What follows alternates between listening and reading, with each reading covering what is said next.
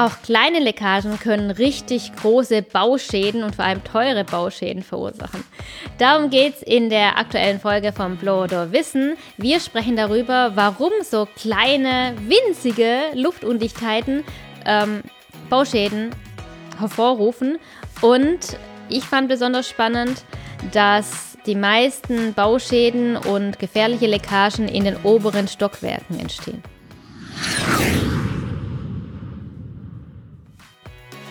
Willkommen bei Blower Wissen. Wir reden hier Klartext über Luftdichtung und Qualitätssicherung am Bau. Mein Name ist Holger Merkel von Bionic 3. Und ich bin Heide Merkel von ProKlima. Und Holger, lass uns gleich anfangen mit die Definition. Wir sagen ja hier, auch kleine Leckagen können gefährlich sein. Es gibt ja gar keine Definition. Was ist überhaupt klein? Das ist die große Frage.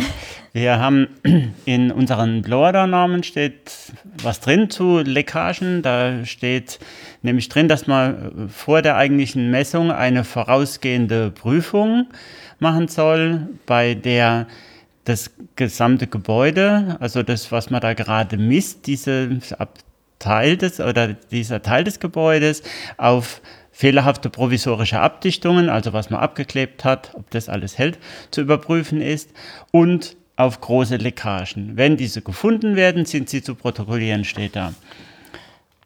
Es konnte aber noch keiner sagen, was eine große Leckage ist. Und deswegen ist da immer ähm, alles sehr schwammig und jeder sucht nach was anderem oder jeder, jeder interpretiert es anders. Äh, wir zum Beispiel haben so die Definition, dass wir darauf achten, was für, oder wir, wir schreiben ins Protokoll, was für Leckagen irgendwie zu einem Schaden führen könnten, im ungünstigen Fall. Also uns interessiert gar nicht, ob das jetzt groß oder klein ist. Das schreiben wir da rein oder teilen es zumindest dem Auftraggeber mit. Ja, weil das Spannende daran ist auch, ähm, es hört sich ja immer so an, wenn, wenn in der Norm steht oder in, in den Normen steht, ähm, man muss große Leckagen protokollieren, dass nur große Leckagen gefährlich sein können, aber letztendlich kommt es auf den Ort drauf an, also wo die Leckage entsteht. Genau. Die 9972, die neue Norm für die Blower-Messung nach Gebäudeenergiegesetz, sagt Jetzt schwächelst genau du aber, Holger, normal sagst du doch die korrekte, korrekte, die Norm in gänzlicher okay. Länge, bitte. Die EN ISO 9972 in der Ausgabe von 2000 18-12, also vom Dezember. Normalerweise unterlegen wir das mit so Geigengejaule noch, aber ähm, das ist natürlich wichtig. Nur es steht tatsächlich und äh, äh, da das steht in der eigentlichen Norm und die war ja schon 2015 da. Aber spielt keine Rolle. Es, ist eine, ähm, äh, es wird auf Leckagen hingewiesen. Leckagen sind auch irgendwie zu orten, aber es sagt keiner was zur Größe von Leckagen. Es gab ja diesen Forschungsbericht, den du da immer gerne zitiere. Und ja. zwar habe ich da so ganz viel ähm, Dr. Klaus Vogel ähm, interviewt für Pro Klima. Wir waren auch ähm, zusammen auf einem Kongress. Der hat nämlich dann vor ein paar Jahren, ähm, gab es eine FLIP-Mitgliederversammlung. FLIP heißt Fachverband Luftdichtheit im Bauwesen e.V. Und da hat man festgestellt, dass man ja wirklich nicht weiß, was ist denn eine kleine Leckage. Und die nannten das, glaube ich, ähm, Leckstelle. Und ähm, dann gab es Arbeitsgruppen und dann gab es tatsächlich ein, eine Forschungs, ähm, ich weiß nicht, Forschungs-AG oder so. Forschungsbericht war ja nicht nur vom Flip, sondern das war so eine Arbeit. Genau, genau. Aber da wurde wirklich, der, und der Dr. Klaus Vogel war da federführend und ähm, die Interviews mit ihm, die verlinke ich euch, die waren echt spannend, wo er auch gesagt hat, wie man sucht ähm, nach Leckagen oder wie man, wie man das überhaupt definieren kann, wie man die Größe definieren kann, wo die Gefährlichkeit liegt. Und ähm, dazu kam ein sehr langer Forschungsbericht, war das Ergebnis, der auch kostenfrei allen zur Verfügung steht, ist auf der Flip-Seite, verlinken wir euch. Ich glaube, Holger, du hast ja nicht zu Ende gelesen, oder? Da im Prinzip schon, also nicht im, im, Wortlaut, aber so die essentiellen Dinge. Sind ja dann viele Bilder die, äh, drin, sind viele äh, ähm, Leckagen auch äh, dokumentiert oder, oder Bauschäden letzten Endes. Und ähm, äh, wir, äh, es wurden ja alle aufgerufen, äh, Bilder zu liefern und letzten Endes Interpretation dazu.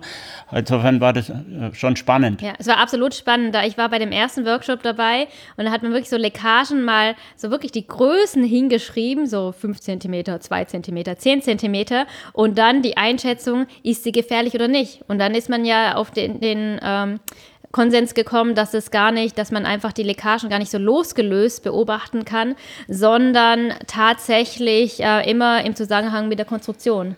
Ja, vor allen Dingen, was äh, wirklich rausgekommen ist aus dem Forschungsbericht, das ist, dass man mal definiert hat, wo, wo ist die Leckage im Bauteil? Dass zum Beispiel eine Steckdose, aus der es rauszieht, nicht die Leckage ist, sondern das ist, da kommt eben die Luft rein. Da geht es um primäre, sekundäre, tertiäre, so haben die das dann eingeteilt, ist also spannend. Aber das werdet ja. ihr ja alles nachlesen. Genau. Der Forschungsbericht sind 160 Seiten.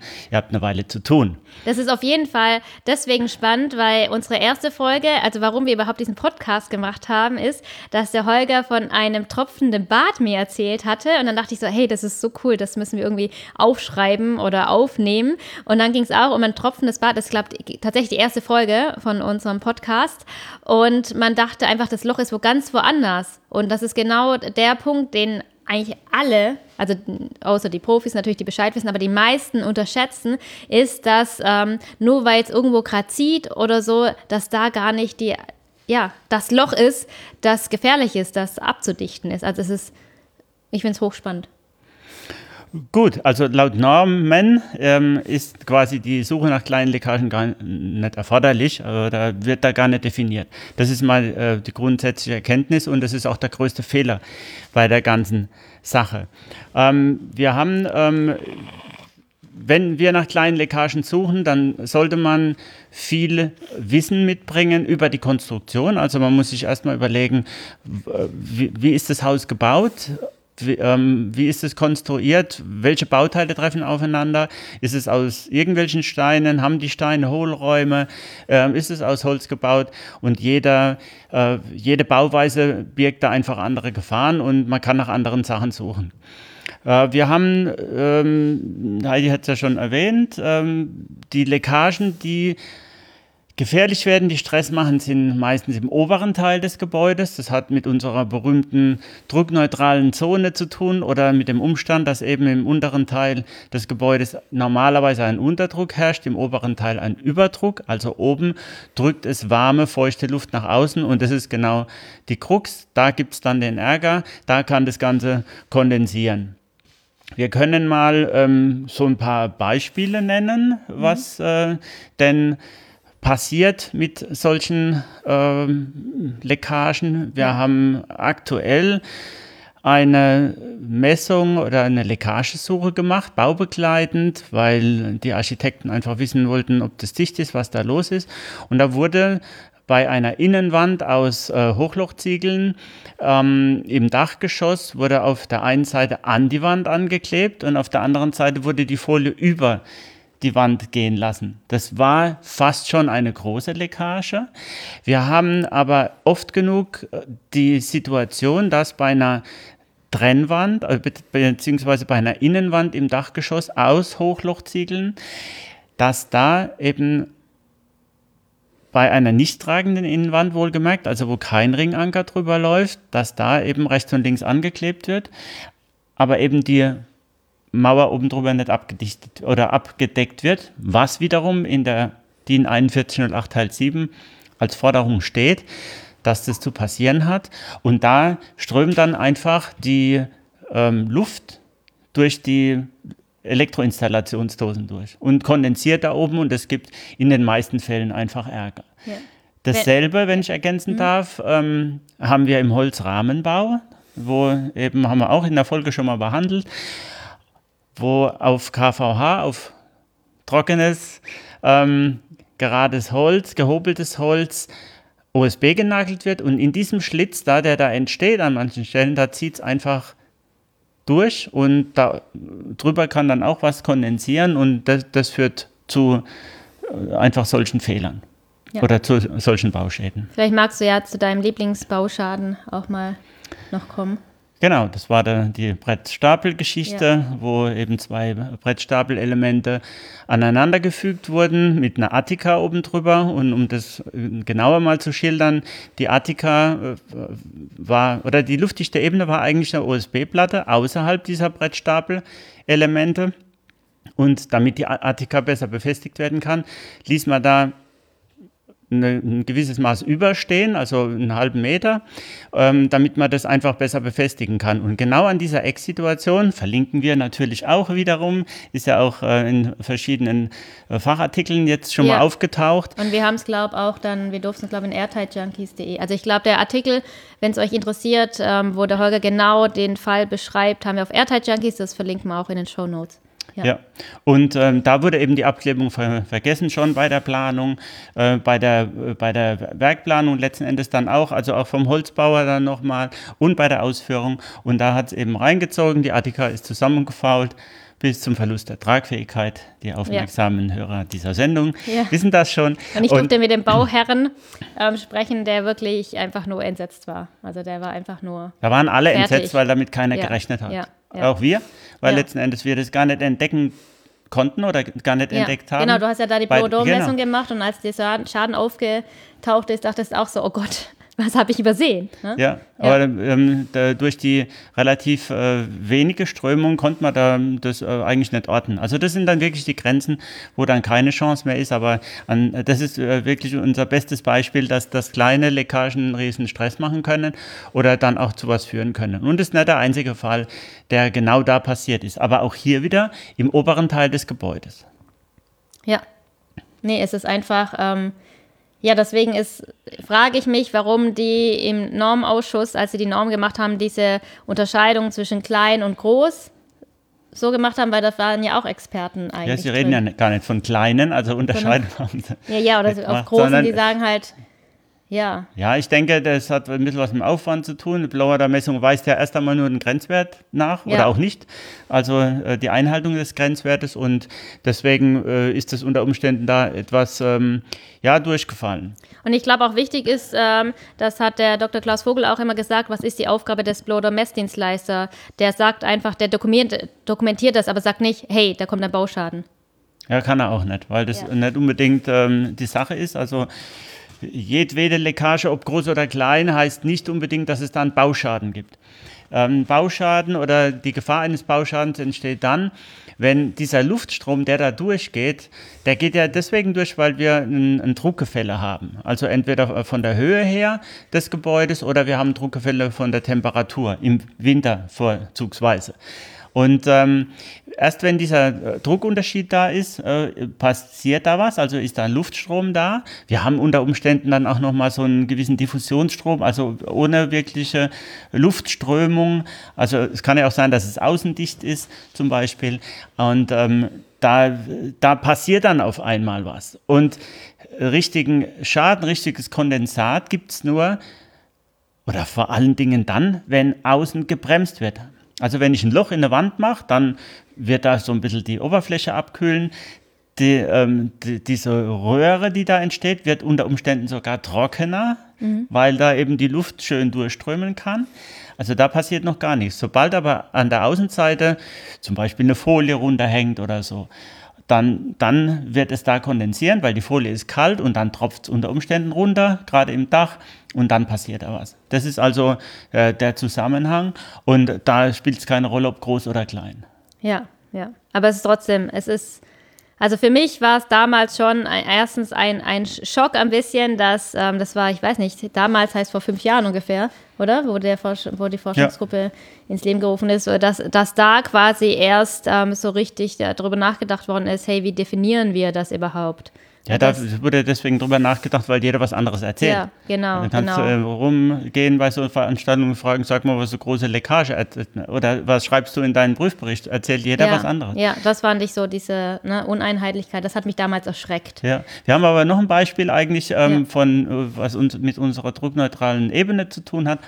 Bei einer Holzbalkendecke zum Beispiel, da ist mhm. es entscheidend, ähm, ob die, gerade im Altbau oder so, ob die jetzt oberhalb der druckneutralen Ebene ist oder darunter.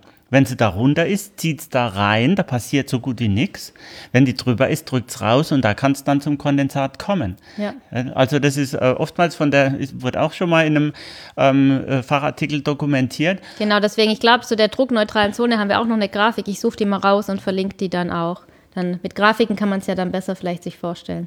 Oder Ja. ja. Wenn man Kamineffekt sagt, finde ich, kann man das auch schön sich immer ja, vorstellen. Ja, natürlich. Und ähm, äh, wir, wir, haben auch äh, ein Beispiel von relativ kleinen Leckagen äh, im Keller.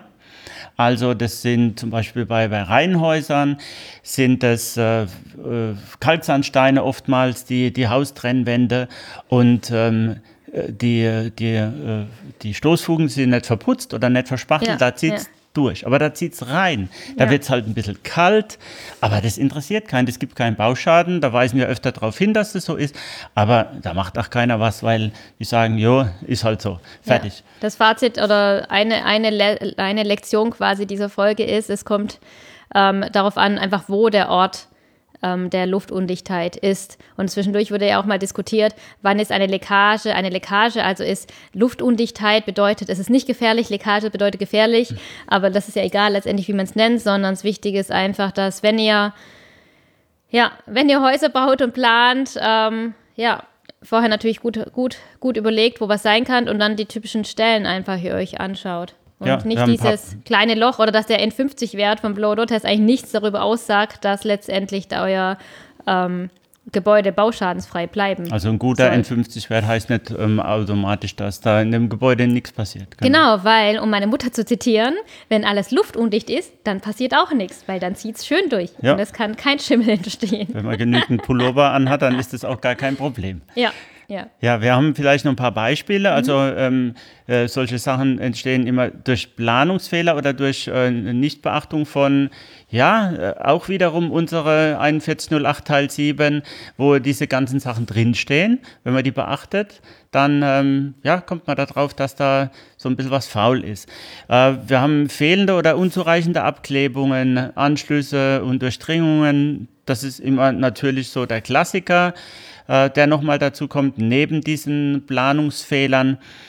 Was ganz krass ist, das sind zwei Konstruktionen, wo wirklich auf hundertprozentige Luftdichtung geachtet werden muss oder sich wirklich überlegt werden muss, wie funktioniert das Ganze von der Luftdichtheit her.